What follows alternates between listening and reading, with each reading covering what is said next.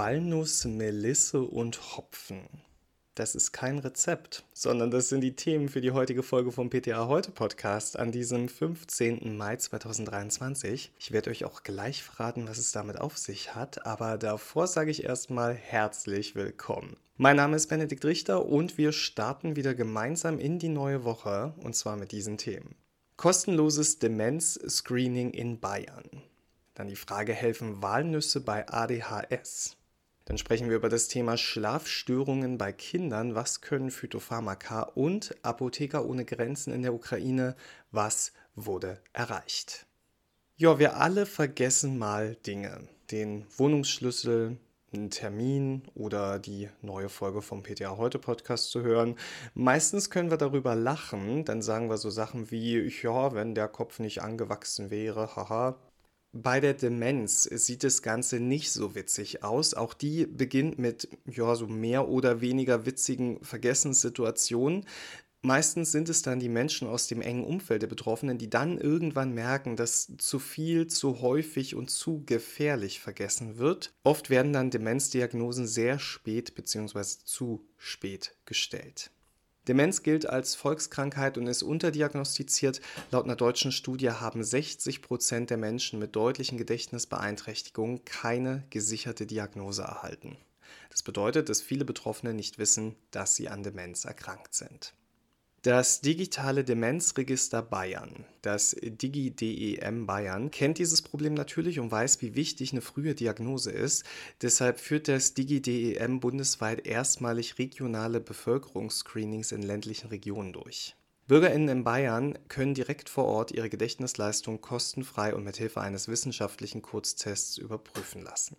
Bisher führte DigiDEM Bayern mit seinen Kooperationspartnern in 21 bayerischen Städten und Gemeinden Demenz-Screening-Tage durch. Dabei haben insgesamt 499 Menschen an den kostenlosen Voruntersuchungen teilgenommen. Bei 38,2 Prozent davon lag ein abklärungsbedürftiger Befund vor, sagt Professor Dr. Peter Kolominski-Rabas, Neurologe und einer der Projektleiter von DigiDEM Bayern.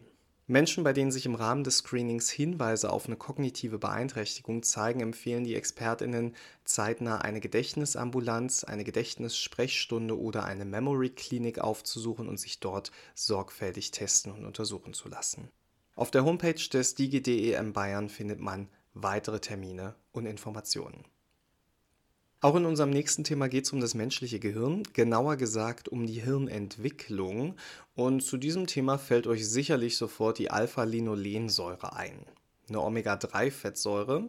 Besonders häufig finden wir die in Supplementen für die Schwangerschaft, aber auch in Lebensmitteln wie in Walnüssen. Beim Heranwachsen eines Kindes kommt es zu neurologischen Veränderungen am Gehirn. Durch die hormonelle Umstellung wird auch das synaptische Wachstum des Frontallappens stimuliert. Dieses Gehirnareal ist wichtig für die neuropsychologische Reifung. Neurone, die ausreichend mit Alpha-Linolensäure versorgt sind, die können wachsen und stärkere Nervenverbindungen ausbilden. Also wichtig. In einer randomisierten, kontrollierten Studie ohne Placebo-Gruppe wurde der Effekt von Walnusskernen auf die Konzentration und Aufmerksamkeit von Jugendlichen untersucht. 771 SchülerInnen im Alter von 11 bis 16 Jahren aus zwölf Gymnasien in Barcelona wurden in zwei Gruppen eingeteilt. Die Verum-Gruppe bekam so einen Beutel mit 30 Gramm Walnusskern darin und von denen sollten sie über sechs Monate jeweils einen Beutelinhalt am Tag verzehren. Mit 30 Gramm Walnusskern kann übrigens die empfohlene tägliche Zufuhr von 0,5 Prozent der zugeführten Energie aus Alpha-Linolensäure erreicht werden. Sowohl zu Beginn der Studie als auch nach sechs Monaten wurde der Gehalt an Alpha-Linolensäure in den roten Blutkörperchen der Probanden gemessen. An beiden Zeitpunkten wurden mit den Jugendlichen Tests durchgeführt, die die neuropsychologische Entwicklung, Aufmerksamkeitsfähigkeit, Konzentration und andere kognitive Marker überprüften. Jugendliche mit ADHS konnten ihre lang anhaltende Konzentrationsfähigkeit durch Walnusskonsum verbessern. Insgesamt nahm die ADHS-Symptomatik in der Verum-Gruppe sogar ab. Außerdem erreichten die Teilnehmenden der Interventionsgruppe höhere Werte bei der Überprüfung der fluiden Intelligenz und Aufmerksamkeit.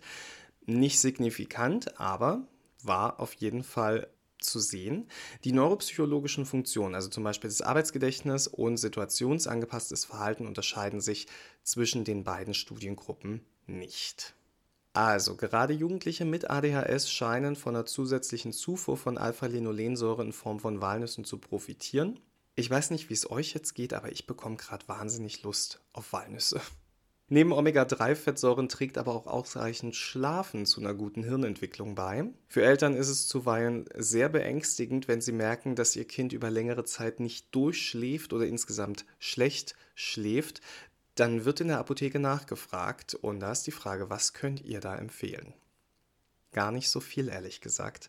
Laut der S1-Leitlinie nicht-organische Schlafstörungen für Säuglinge, Kleinkinder, Kinder und Jugendliche sollte eine medikamentöse Therapie der Schlafstörung nur nach Ausschöpfung verhaltenstherapeutischer Interventionen und nur zur vorübergehenden Entlastung über wenige Wochen eingesetzt werden.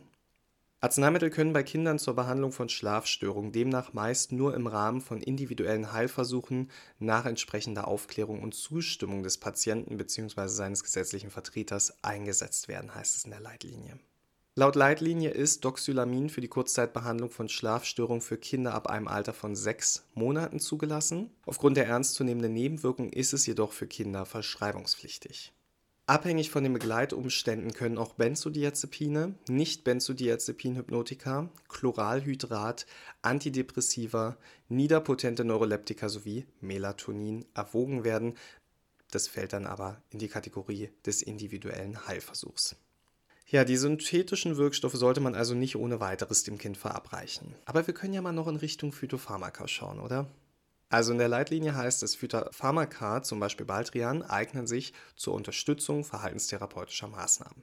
Es liegen wenige Studien vor, welche die Effektivität einer hochdosierten Behandlung mit Baldrian durch Wirkung auf das GABA-Rezeptorsystem belegen. Es sollte darauf geachtet werden, dass nicht Präparate mit zu niedriger Dosierung oder ungünstige Kombinationspräparate zum Einsatz kommen. Bei diesen Kombinationspräparaten wird dann die Kombination aus Baldrian und Johanniskraut exemplarisch genannt. Es finden sich zugelassene Medikamente mit Baldrian ab dem Alter von sechs Jahren, heißt es. Ja, diese Präparate finden sich. Auf Baldriparan stark für die Nacht trifft das jedoch nicht zu, die sind erst ab zwölf Jahren zugelassen. Euvegal-Filmtabletten sind schon ab sechs Jahren indiziert. Die enthalten neben Baldrianwurzel auch Melissenblätter und das trifft auch auf Sandrin-Filmtabletten zu, die ebenfalls ab sechs Jahren angewendet werden dürfen. Beide Präparate kommen von der Firma Schwabe. Sandrin ist nur bei Unruhezuständen indiziert, das Euvegal bei Unruhezuständen und nervös bedingten Einschlafstörungen. Jetzt sprechen wir noch über das HMPC, das Committee on Herbal Medicinal Products. Das empfiehlt neben Baldrian auch Melisse.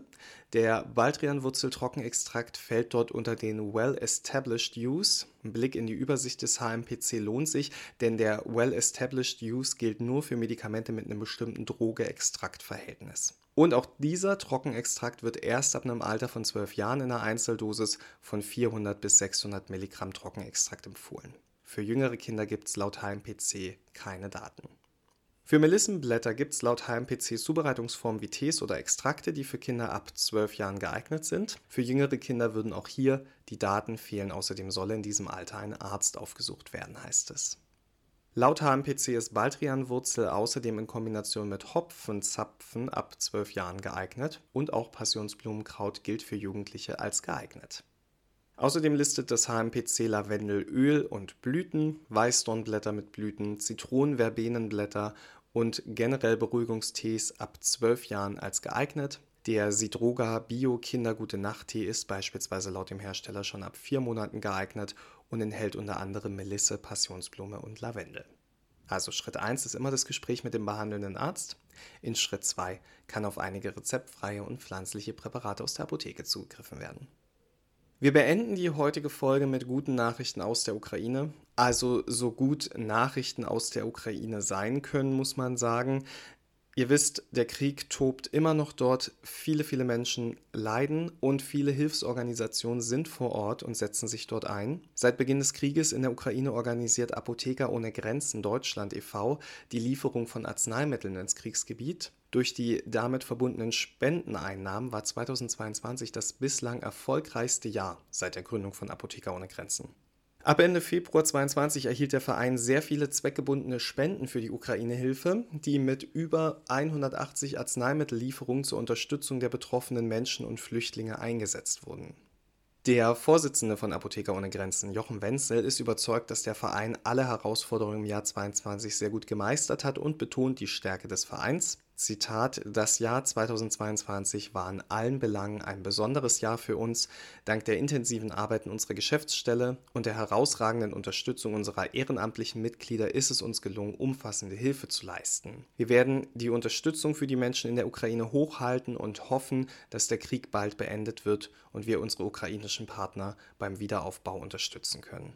Unser Verein wächst, sowohl bei den Spenden als auch bei der Anzahl der Mitglieder. Wir wollen dies nutzen, um unsere weltweiten Projekte weiter auszubauen.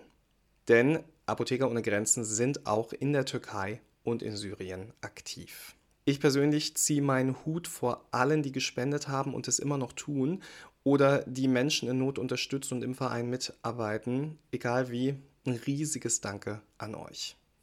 Für mich heißt es jetzt ab in die neue Woche.